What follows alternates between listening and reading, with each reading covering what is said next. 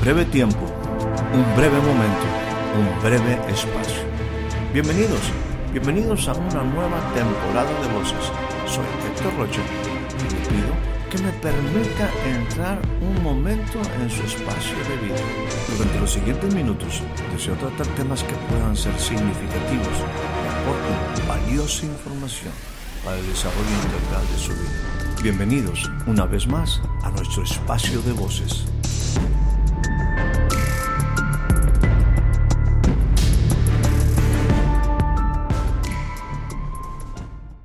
Le doy a usted la más cordial bienvenida a este nuevo breve espacio de voces.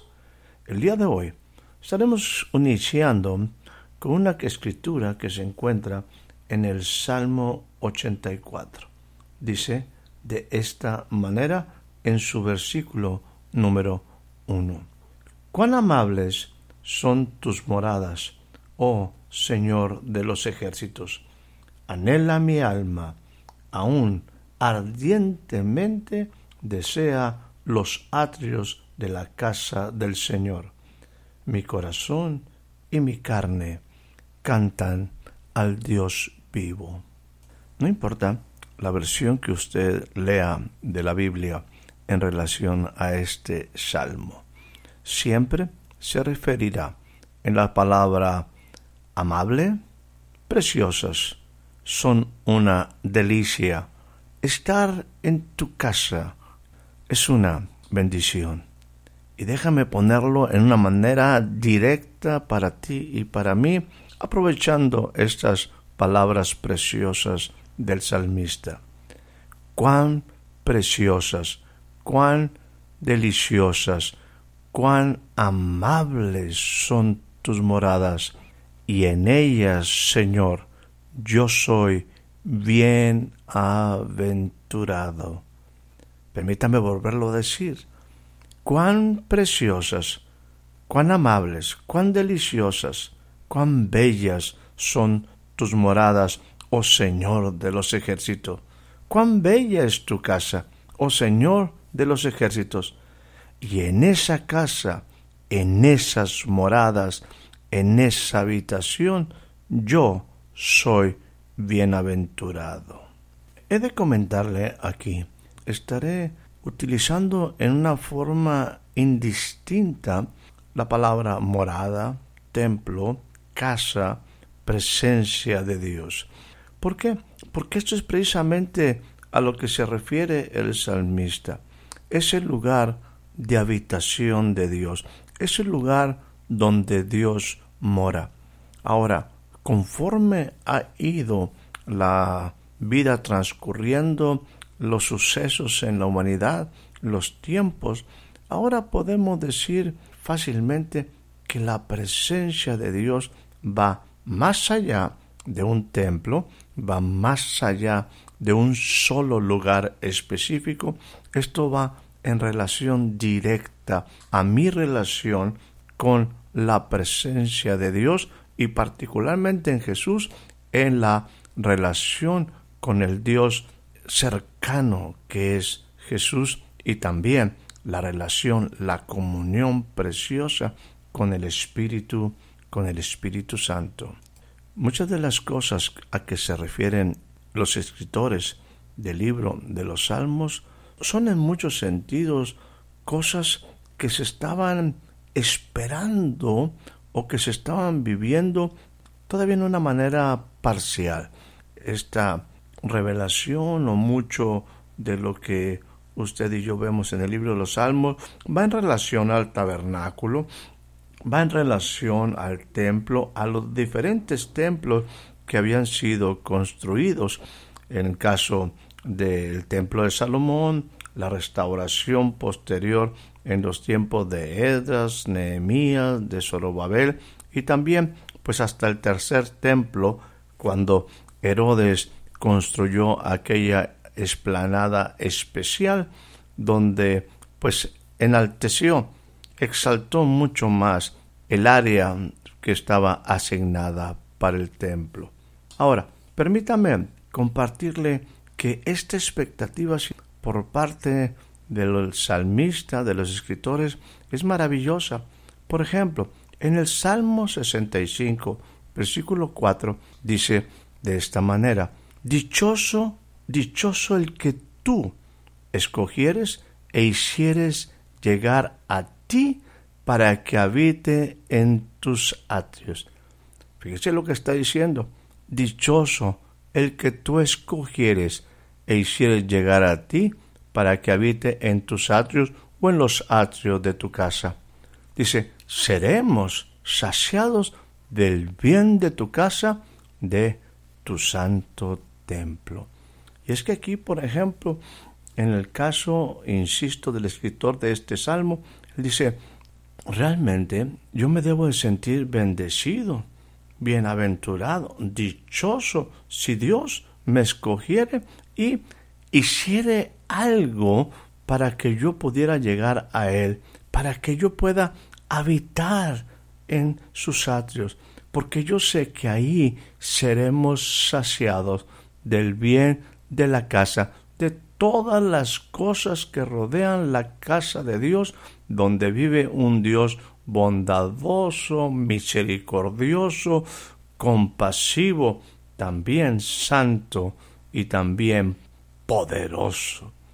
Bueno, esto es la manera como el salmista está interpretando su relación con Dios. Esta es la manera como el salmista está diciendo, si esta oportunidad se diera, si yo pudiera ser escogido, si tú hicieras algo para que yo llegara a ti y para que esté en tu casa, habite en tu presencia, yo sería más que feliz, yo sería más que dichoso, me sentiría bienaventurado, porque yo sé que tu casa está rodeada de bien, porque tú eres un Dios bueno.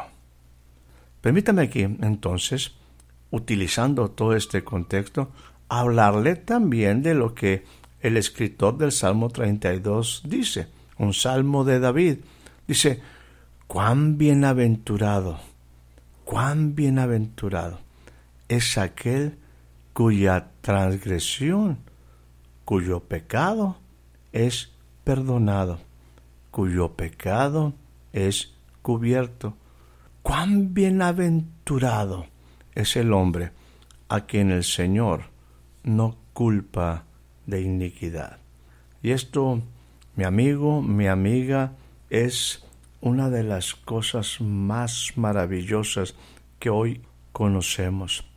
¿Sabes que utilizando estas porciones de los salmos, la gente no podía estar en la presencia de Dios, existía solamente en el famoso lugar santísimo la oportunidad para que una vez al año estuviera el sumo sacerdote, no, no sin sangre, no sin ofrecer algo, pero estar en la presencia de Dios no era, permítame usar el término, no era para todos.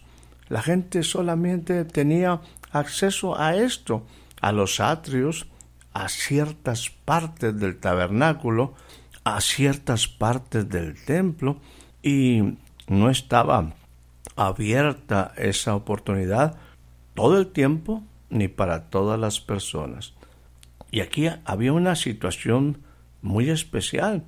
Aún el mismo aquel hombre escogido que pudiera ser llamado el sumo sacerdote no podía estar delante de la presencia de Dios solamente porque él quería o por una investidura. Tenía que llevar algo que ofrecer, tenía que ofrecer un sacrificio especial de un cordero con muchas características y requisitos para que y también su vida misma tenía que estar en cierta condición de, bueno, si no estaba él cumpliendo, si no estaba observando todos los diferentes requisitos y requerimientos, leyes, cumpliendo las leyes de la casa, eh, el mismo sacerdote podía eh, morir en el proceso de estar en ese lugar que podemos llamar la presencia de Dios.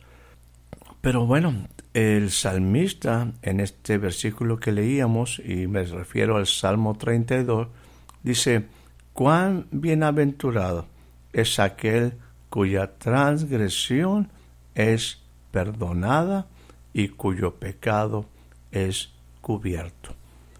Ser invitados a la casa de Dios no es cualquier cosa.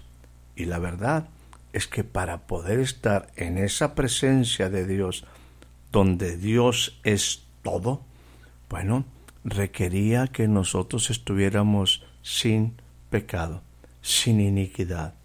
Requería que las mismas cosas que un sacerdote debía de hacer para poder estar en la presencia de Dios se cumplieran. Era imposible para el ser humano, era imposible para el pueblo judío y era todavía una posibilidad muy lejana para nosotros los llamados gentiles.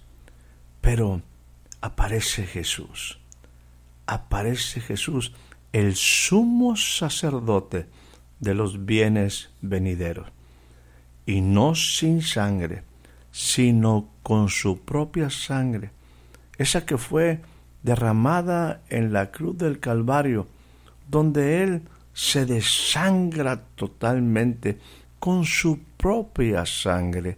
Él era el Cordero que iba a quitar el pecado del mundo.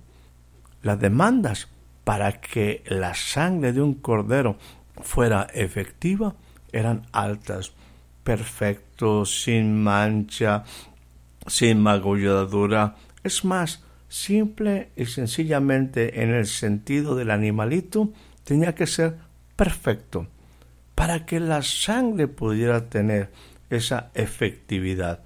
Sin embargo, este sacrificio solamente duraba una vez. Era por un término. Cada año tenía que volverse a ofrecer sangre por nuestros pecados y por nuestra iniquidad, hasta que aparece el Hijo de Dios, el Verbo encarnado. Dice Juan, y vimos su gloria, gloria como el unigénito, lleno de gracia y de verdad, porque aquel Verbo se hizo carne y habitó entre nosotros. El profeta Juan, cuando lo ve, dice, He aquí el Cordero de Dios que quita el pecado del mundo. Y tenía razón, ese Cordero perfecto en la persona de Jesús, cumpliendo todos los requerimientos, todos los requisitos de perfección, se ofreció, puso su vida para que nosotros hoy pudiéramos ser bienaventurados. Eso que el salmista expresa, cuán bienaventurado es el hombre, la mujer, aquel cuya transgresión es perdonada, cuya violación a la relación con Dios es perdonada. Cuán bienaventurado es el hombre, aquel cuyo pecado es cubierto. Cuán bienaventurada es la mujer a quien el Señor no culpa de iniquidad. Bueno, eso es lo más maravilloso que nos pudo haber sucedido, que el Cordero abrió una puerta él tomó nuestro lugar y Él murió por nuestros pecados, para que tú y yo podamos estar en la casa del Padre. Cuán bienaventurado, cuán preciosa es la casa de Dios, en ella yo soy bienaventurado. La primera cosa que yo debo de saber para sentirme bienaventurado es que alguien que el precioso Jesús pagó por mis pecados. Él llevó en su cuerpo toda, toda mi iniquidad. Él pagó por mis pecados. Cuán preciosa es la morada de Dios, cuán preciosa es la presencia de Dios y qué maravilloso que por la obra de Jesús yo puedo estar hoy en su casa. Debo hacer ahora honesto contigo, porque voy a dar un giro a esta enseñanza. La verdad, iba hacia otro destino, pero creo que vale la pena comentar acerca de Cordero. Se acercan fechas que en la humanidad han sido pues establecidas para hacer memoria de ese día en el cual nace, nace Jesús. Siendo muy estrictos, debemos decir que el día preciso o el tiempo, pues hay muchas eh, diferentes opiniones definitivamente en que estos días no serían los días en los que nació Jesús, y mucho menos en el ambiente rodeado de lo que hoy tristemente está tratando el mundo de cambiar diciendo felices fiestas en lugar de decir una feliz natividad o nacimiento de Jesús. Bueno, el mundo definitivamente está tratando de sacar la vida de Dios de la vida de la humanidad, la vida de Jesús de la vida del hombre. Pero aquí, aprovechando estos días en los cuales vemos el nacimiento de Jesús rodeado por cosas diversas, quiero hacer un comentario en cuanto al Cordero de Dios. Según el relato bíblico, José y María están yendo hacia Nazaret, donde tienen que cubrir el requerimiento o la demanda de un censo. En ese proceso, María va a dar a luz. Según el relato histórico, nos dice que estaban buscando un mesón. Déjenme ponerlo en el sentido estricto de la palabra mesón. Es como la palabra en inglés es I-N-N, in. Así que te diré, si tú llegas a un Holiday Inn, estás hablando de llegar al mesón Holiday. Si tú llegas a un hotel que se llama Fiesta Inn, estás llegando a un mesón llamado Fiesta. ¿Qué quiere decir? Bueno, que José estaba buscando un buen lugar para María. José era un hombre justo y buscaba algo bueno para María y para ese niño que nacería. No encontraron lugar, no encontraron un lugar confortable, cálido. Tampoco encontraron un lugar en una casa. Tampoco había esas facilidades para que María pudiera entrar en ese proceso de dar a luz en una manera más segura. El relato nos dice que terminan en un pesebre. Recuerdo que la gente me dice, la Biblia es sumamente complicada, no es fácil entenderla. Bueno, es cierto, hay cosas que no son sencillas, pero también no es tan complicado. Hay que entender algo. Jesús en ese momento, el niño que va a nacer, sí, es el rey de los judíos, pero también es el Cordero de Dios.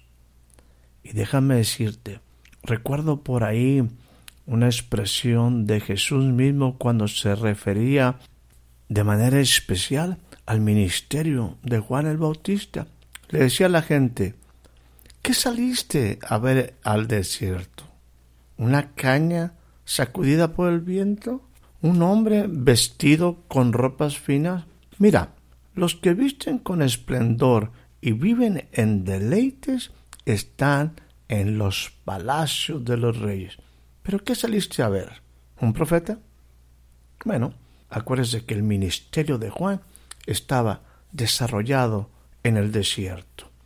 Jesús en este momento es el Cordero de Dios es el Hijo, es el Hijo que nos es dado, es el niño que va a nacer, es el Cordero.